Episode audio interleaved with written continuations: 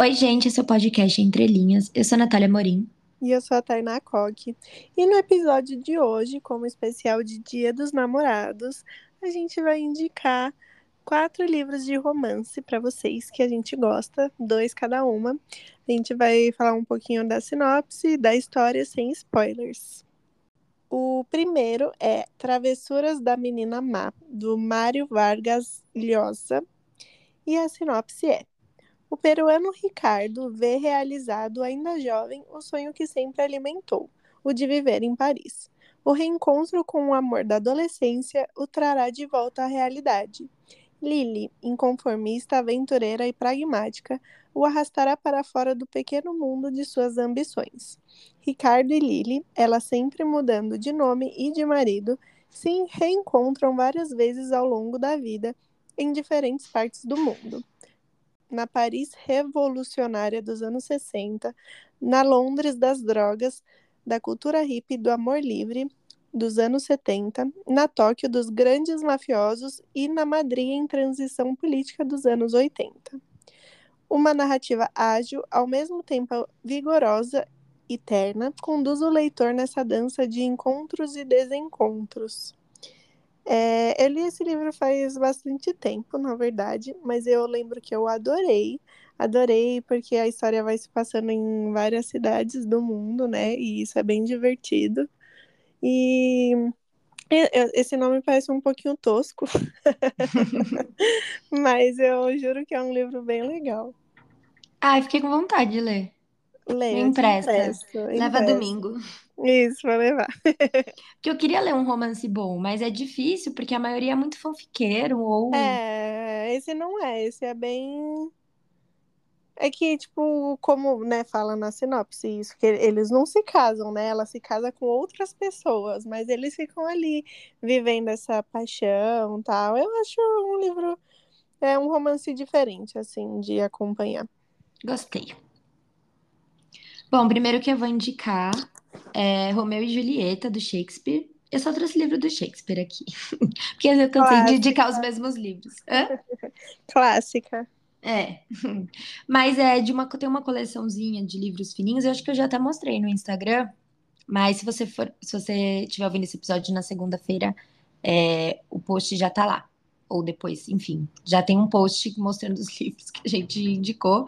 Então, esses dois aí do, do Shakespeare é de uma coleçãozinha que ele é super. Ele é adaptado em prosa, né? Então a linguagem é super fácil, super simples de entender. E eles são fininhos, dá pra ler super tranquilo. E, enfim, eu trouxe o Romeu e Julieta, né? E todo mundo já sabe a história, mas eu vou ler a sinopse aqui para vocês. Em um mundo repleto de disputa, de intriga e de violência, dois jovens se apaixonam, mas suas famílias, os Montecchios e os Capuletos, estão envolvidas em uma rixa de sangue e não permitem nem sequer que eles se encontrem. A paixão desenfreada, o encontro proibido e a busca pela alma gêmea são alguns dos aspectos que tornam a história de Romeu e Julieta atemporal e uma das mais conhecidas tragédias da literatura.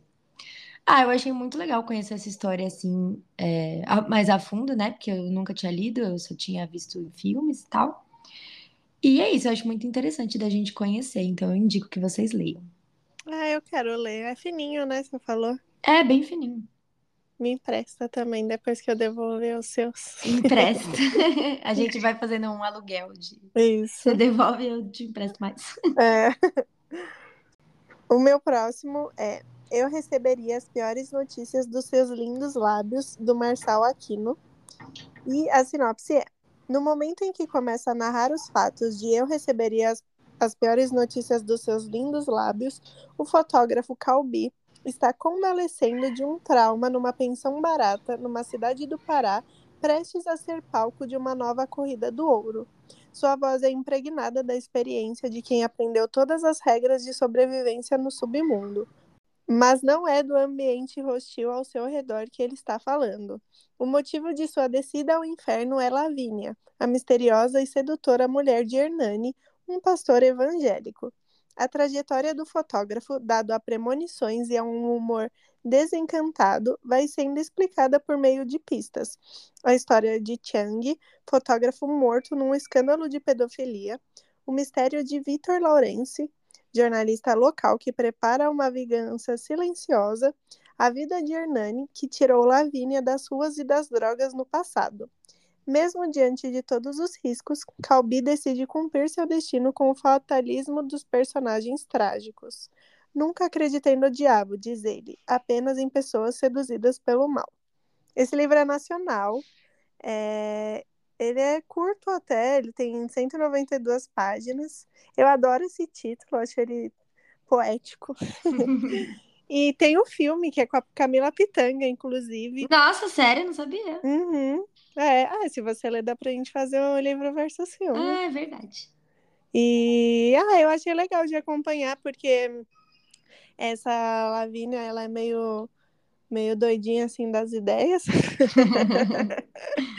e é legal porque tem, ele fala também é, de uma luta política ali que está acontecendo, acho que por causa de umas minas de ouro.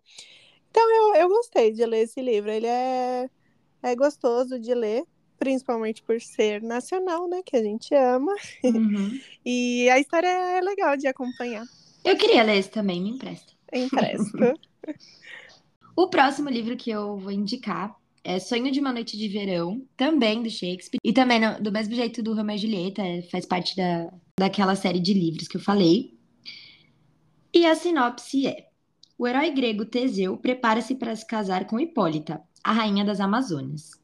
Egeu, um velho ateniense que prometera a sua filha Hérmia em casamento ao jovem Demétrio, pede intercessão de Teseu para convencer a filha que na verdade ama Lisandro, a cumprir a promessa do pai. Herme e Lisandro fogem para o bosque, sua amiga Helena e Demétrio também vão para lá. O bosque é frequentado à noite pelo rei dos elfos e pela rainha das fadas, que usam poções mágicas para encantar, confundir ou aproximar casais apaixonados, causando bastante confusão. Esse livro é de romance, mas também é de comédia, porque são, assim, é tipo um triângulo amoroso, cada um gosta de um, sabe? Ninguém se gosta junto, quase. Quando o Teseu tenta ajudar, ele acaba piorando tudo e causando uma puta confusão. Enfim, é muito, muito legal esse livro, é engraçadinho e é muito divertido e gostoso de ler, assim. Eu amei. Ai, quero ler também. Então é isso, gente. Esses foram os nossos indicados. Inclusive, indiquem pra gente romances legais que vocês gostam, porque é difícil encontrar, né? Mas a gente não quer da, da Taylor Jenkins Reid, nem, nem da, da, Colin Hoover. a é, gente quer um bom, a gente não quer fanfic, nem, nem coisa muito bobinha. A gente gosta de outro tipo. Aí, se vocês Isso. tiverem indicação desses. Isso, aí vocês indicam, por favor. Isso, que tem que seguir o padrão das chatas. É verdade. Mas então é isso, gente. Um beijo até nosso próximo episódio. Um beijo.